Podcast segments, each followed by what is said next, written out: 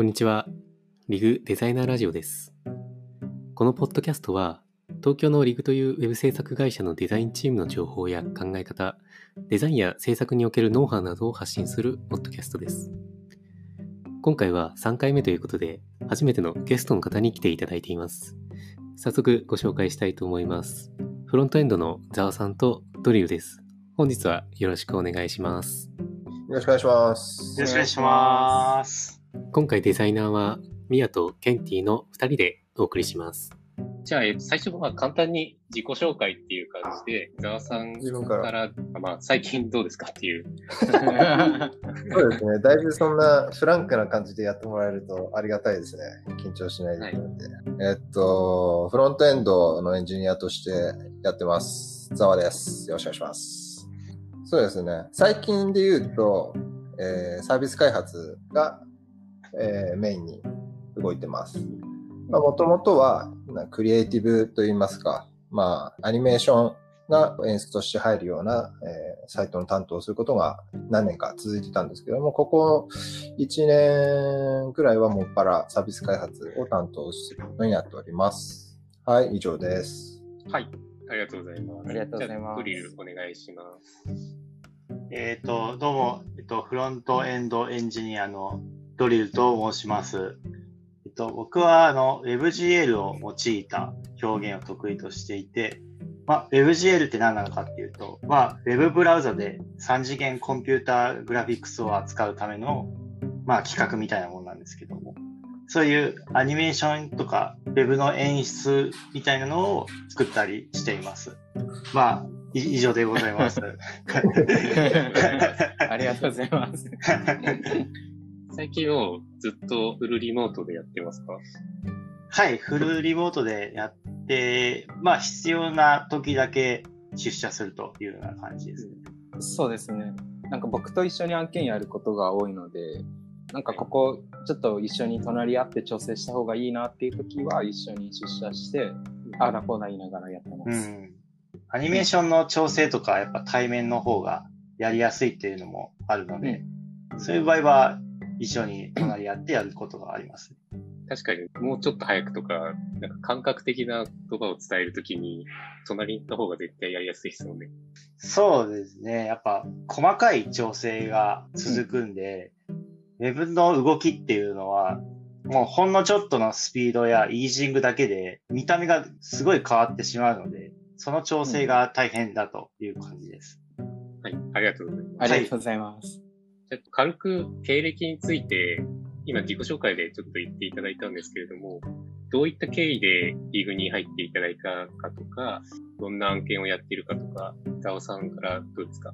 えっ、と、案件の大枠は先ほどお話しした通りサービス開発なんですけど、まあ、リグに来た経緯から話しますか。リグに来た経緯は、はい。えっ、と、入社する経緯としては、あの、リグが主催してたお茶会というものがあありまして、まあ、前々からリグのことはリグブログ通して知ってたりとかしてたんですけど、実際にリグの中にいる技術者っていうのはどんなもんかと、えーどのぐらいの人数がいて、どういうあのスキルセットを持ってっていうのが気になっていたので、その当時の CTO を中心に参加されて、えっ、と、いろいろお話が聞けるっていう会だったので、まあ、参加させていただいて、そこで、えーいろいろお話が聞けて、リグに対する入社するモチベーションが上がって、えっ、と、受けて入れていただいたという感じですね。ザオさん最初結構アニメーションをやられたと思うんですけど、はい。システム側に移行していったってどういった理由があったんですか？うーん、そうですね。なネガティブ、ポジティブ、どっちもあの気持ちがその当時あったんですけど、とネガティブな面を先に話すと、アニメーションがやっぱり、えー CSS のアニメーションだけではなくて、もう2、3年前ですかね、その当時からもう WebGL で、えーアニメーションを開発するっていう、えー人がどんどん増えてきて、で、世界のショーとか、そういったあのアワードサイトとかを見てても、えーすごくレベルの高いものが増えてきたと。で、その中で、あの、もともと、あの、数学コンプレックスがあった私はですね、もうなんやと、三角関数なんやという感じになってたんで、えーまあ、それと同時に、あの、同時期にですね、あの、サービス開発の、えー案件とか、リーグの中でもサービス開発が増えてきたりとか、まあ、周りを見てても、世間的にもサービスがサービス開発の、えーと、需要が増えてきたっていうところで、えー、そこの需要にマッチする人間になりたいなっていうところも、が、えーと、ポジティブな面であって、えー、サービス開発に、えーと、移行しようかなっていう気になりました。っていうのも、まあ、その技術的に全然違う畑になるので、えーまあ、今後を見据えて、あの、スキルセットを幅広く持ってた方がいいかなというところで選択しました。確かにあの、サイン、コサインとここで使うんだって思って。たまにドリルがやってるのを見てるときに、円運動とかの計算で使ってたりしてて。はい、まあ、ある、三角関数ってもある意味、その三角形の公式なんですね。うん。その三角形の数学の理論。うん。そう、だからなんだっけな。数学、理数コンプレックスを克服したくて、いろいろね、あのー、こういう数学があるの秘密のとかね。え、それなんこれは関数に関してこんだけ書いて、こんだけの厚さを書いてる本なんですけど。あ、へえー。はい。こんだけっつっても伝わらねえよな、音声だから。うん。そうやってインプットもしてみたんだけども、なんかモチベーションがやっぱり上がらなかったですね。それ以上。やっぱ本当に好きじゃないとできないっていうのもあるんだろうなと、忍耐強く。うん。確かに。ありがとうございます。はい。ドリルはどうですかはい。えっと、僕はその、リグに入社する前は、えっと、なんていうんですか、主にそのデジタルサイネージとか、そっち側の中のシステムのセンサーシステムやらなんちゃらとか、そういうすごい裏側の部分をのプログラマーをしておりました。で、その会社を辞め、放浪してたんですね。で、放浪して、で、なんか、ウェブをやろうと思って、とりあえず何も有名ではないウェブの会社にまず入りまして、そこでちょっとウェブをやり始めたと。で、そしたら、その、そこで作ったウェブサイトが、そのリグのエンジニアの人に目の、目に留まって、そこからちょっとそのスカウトが来まして、で、リグに入ったという経緯でございます。案件の一連の流れと、その案件の中でどういう役割を持ってやっているのかっていうのをお聞きしたいんですけど、ザオさんからどうですか？はい。案件の一連の流れか、そうですね。難しいな。そうですね。なんだろう。うん。とりあえず今、じゃあサービス開発にちょっとターゲット絞って話しますけど、なんだろうな。えっと、社内でチームを、えっと、開発チームを丸々担当して、えっと、まあ、クライアントがいるっていう図式のパターンもありますし、はい、えー、リグの、えっと、エンジニアのリソースを貸し出しするというような構図になったなってる、あの、案件もあったりします。はい。で、えっと、役割としては、あのー、一エンジニアっていうだけではなくて、割と、まあ、みんなの頭の中にあるエンジニア像がどんなのか、ちょっと人それぞれかもしれないけど、えっ、ー、と、職人で黙々やってるっていうエンジニアではないかなと、サービス開発に関しては。割と、えっ、ー、と、よくある SE っていうんですかね。なんか上流工程に関わったりとか、そこに意見をするっていう、えー、案件への関わり方っていうのが、えー、サービス開発においては結構求められるかなと思ってます。実際にそういった動きを、えっ、ー、と、してます。大体ざっくりはそういうところ。最近はあまりコードを書いてなかったりするんですか、あ、コードは書いてます。コードは書いてるんですけど、コードプラス、えっ、と、それ以外の、えー、いろんな資料をまあ見たりとか、仕様について検討したりとか、またあの、ミーティングが割とそういったところで、あの、要件だったり仕様っていうのを詰めるっていうところで、ミーティングが、えー、多く開かれたりとかっていう、はい。社内だったり、お客様とだったりですか？うんと、まあ、お客さんとのミーティングが多いですね。うん、えー、うん、やっぱり今、リモートっていうのもあの相まって、あの、意思疎通が結構難しいので、うん。やっぱりそこが生まれやすいんですよね、認識の。なので、よくコミュニケーションを取れるように、あの、ミーティングっていうのは、っていうのはよくやってます。うん。ありがとうございます。なかなか、なんか、ザワさんと関わることがない。そうですね。みやさんと、多分一回もやったことないですよね。僕、ザワさんと2回。そうだね。はい。みやさんはサービス開発の方は、あれですか、担当されることあるんですか？僕はないと思いますね。おそらく、まあ、チームの毛色もあると思ブランうんですけど。ディングとかの方が多いですかね。そうですね。コーポレートサイトとか採用がメインになってきて、サービスとかが来ると、タッツンがそっちがやりたい方向なので、あなるほど。そちらに話が行くっていう感じ今日いない、今今日いないですね。日いないですけど。だって1回目と2回目喋りすぎた。あ、喋りすぎたんですね。でドリルは案件でどういう関わり方をしてますか？えっと、まあ、最近はあのコーポレートサイトをよく作ることが多くて、まあその MV に結構 WebGL を使った表現とかを入れたり、あメインビジュアル。メインビジュアルに、そうですね、うんとかですね。まああのどういうことをやってるかというと、まあ僕はフロントエンドエンジニアなので、まず第一にデザインを再現するということをしています。デザインを再現するって何なのかっていうと、まあまさにそのうんデザインをそのままウェブ、ウェブサイトに落とし込むと。うん。確かにいつも PDF みたいな。そうす そうですね。再現性がすごい高くて。もうど、ピクセルもずれないように。で、まあもちろんそれだけではなくて、僕はあのアニメーションを、まあ、専門としてますので、さらにそのプラスアルファの表現というか、ウェブっていうのは性的なものではないので、動きがあるんです。動的なものがあるんです。ユーザーにとって、もうビジュアルを見せるという、そういうことをしています。うんちょっと抽象的な、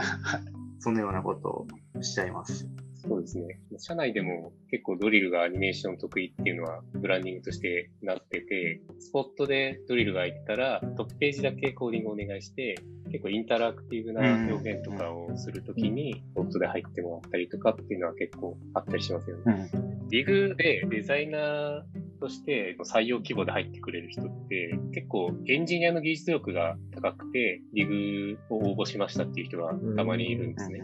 で、そうですよね。フロントエンドのユニットでフリータイムで週2回集まってたりするじゃないですか。はい。そこでどういった話とかをしてるんですかね？うん。えっと、その火曜と金曜ありまして、火曜の方は、なんだろう、案件の共有会ですね。なので案件内でそれぞれのメンバーが、えー課題としていることとか、困っていること、まあ、またはその、良かったことというか、学んだこととかを、えっ、と、アウトプットする場ですね。で、それで、えーとまあ、困っているのであれば、みんなでそれを解決しようっていう働きかけをするっていう場が火曜で、金曜日は、あ火曜日は共有会っていう名でやってるんですけど、金曜日はフリータイムっていう名前でちょっと、あの、名前を変えていて、金曜日の方は、例えば誰か挙手制でレビューを、コードレビューをしてほしい人がいたらそこで見るとか、うん。うんあとは、なんか、自分でプライベートで例えばこんなん作りましたよとか、をえっ、と、お披露目したいとか、ドリルさんは、えっ、と、アニメーション関連のことを話してくれたりとか、うんそのナレッジ共有とかっていう場でも使ってますね、金曜は。うん。なんかみんなでアンプとか触ったりとか、タイプスクリプトとか触ったりとかもしてますそうですね。あれはちょっとまた違うところでやってるんですよ。カーキントはの、えっ、と、フロントエンドの、えっ、と、ミーティングとして設定してるものではなくて、あ、あの、有志で、えーまあ、やりたい人が集まって、えー勉強しているっていう、まあ、まあ、研究会っていう位置づけで、えっ、と、やってるんですけど、うんうんなんで、それは、えっ、と、フロントエンドの、えーミーティングとはまた別のものって感じですね。で結構集まる機会が集まる機会多いですね。ただ、なんだろう、やっぱりリモートになって、僕はもうちょっと、なんだろうな、やっぱコミュニケーション減ったと思うので、フロントエンド間の。うんうんうんもうちょっと欲しいですね。コミュニケーションの場が欲しいなと思ってます。あの、やっぱり話す雑談って結構大事かなと思ってて、うん、雑談することで、その、だから最近関わった案件の人にもあの言われたんですけど、それでハッと思ったこともああって、あの雑談してるとやっぱり質問したり、質問し合うっていう、その、なんだろう、心的障壁が下がるんですよね。うん。やっぱり関係性が構築できてると、あのー質問しやすくなるので、やっぱり雑談って大事だなと。なんか、そういう、えー質問しやすくなるプラス、あとは新しい技術の情報共有だったりとかってのもしやすくなるんですよね。なので、その横のつながりの、えっ、と、フロントエンド内での雰囲気を良くしたい。ってやっぱり、まあみんな思ってるとは思うんですけど、やっぱ雑談って大事だなと思ってます。確かに。僕もリモートになる前、ざわさんによくちょっかい出してたんですけど、はい。だからなんか、この間とか、スマホでも融合使ってるサイトがあって、なんかスマホでも融合使えるんですか？って聞いたら結構詳しく教えてくれたりとか、あとは他のエンジニアさんだと、ツッチーさんとかにも、なんか Google マップ関連のとこ聞いたりとか、結構雑談が発展して質問しやすい環境とかすごい作りやすいなってうん。思います。なんか、これ、これから、その、なんだろう、技術力を上げるとか、まあ、えっ、と、情報共有。ゆくゆくは、その先はその、まあ、全体の技術力を上げたいとかっていうところを考えると、やっぱりコミュニケーションともっと取った方がいいかなと思ってます。そうですね。確かに作ってる画面とかを見て、なんかすごいことやってんなとかうん。あったりすると、話しかけてどういうことやってるのかをインうんプットできたりするんで、そういうのは結構大事だったなとそうですねまあ、それが、あの、えっ、と、火曜、金曜だけだと、割と足りないというか、やっぱり案件によった話が多くなるので、ああ、確かに確かに。ちなみにユニット全体としてこういう風にやっていこうみたいなマインドみたいなのってあるんですか？こういうふうにやっていこう。ドリルさんの方まあ、その、逆にその、みんなが一つの何かを目指すとか、なんかそういうわけではなくて、やっぱりそれぞれ専門があって、それぞれ強みがあって、それぞれ追いかけてる、追い求めてるものがあるんですよね。で、それが、それがある意味マインドなのかなとは思ってるんです。どう、どう、どうですか、ざわさん。はい、そうだと思います。それぞれに、えー、と個性があって、なんか専門分野があって、なんかその得意な部分を伸ばしていけばいいかなって、割とうちのフロントエンドってなんか自由放任主義主義というか、そういう感じなので、なんか強制する文化ではないんですよね。なので、うんえっ、と、それぞれやりたいことを自発的にやって伸ばしていくのがいいかなと。うん。そうですね。今回お二人呼んだの結構方向性が違う二人うんかなとは思ってて、でも仲いいですもんね。フロントエンド全体は仲いいい。ですね。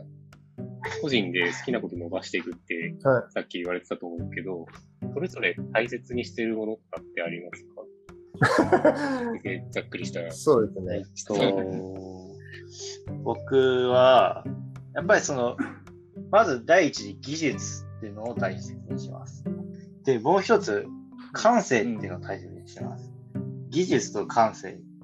で技術って何なのかと。まあ僕はそのウェブを扱うプログラマーなので、うん。まあプログラミング言語、プログラミングっていう技術を使用してます。で、それは言語なんで、うん学ばないと扱うことができない。で、まずその学ぶっていうのを、まず第一、まず第一に考えています。でもただ、それを技術だけあってではダメなんですね。感性が必要なの。人間ってこう、言語を扱うためには、感性があるから言語を使える。まあちょっと抽象的な話になりましたけど、僕にとって感性はどういうふうに、どういうふうに伸ばす、伸ばすというか、まあ意識しているかというと、まあそのインスピレーションを必ず得ようとしてます。まあそれ何なのかっていうと、僕はよくこう芸術とか美術とか古典現代問わずもう、まあ芸術って言ったらまあ絵画とか彫刻とか音楽もあったり、まあそれはほ映画とかもあったり、アニメとかも、やっぱそのあらゆるものを見て知って、それを感性にしてます、僕の。そういう知識というか、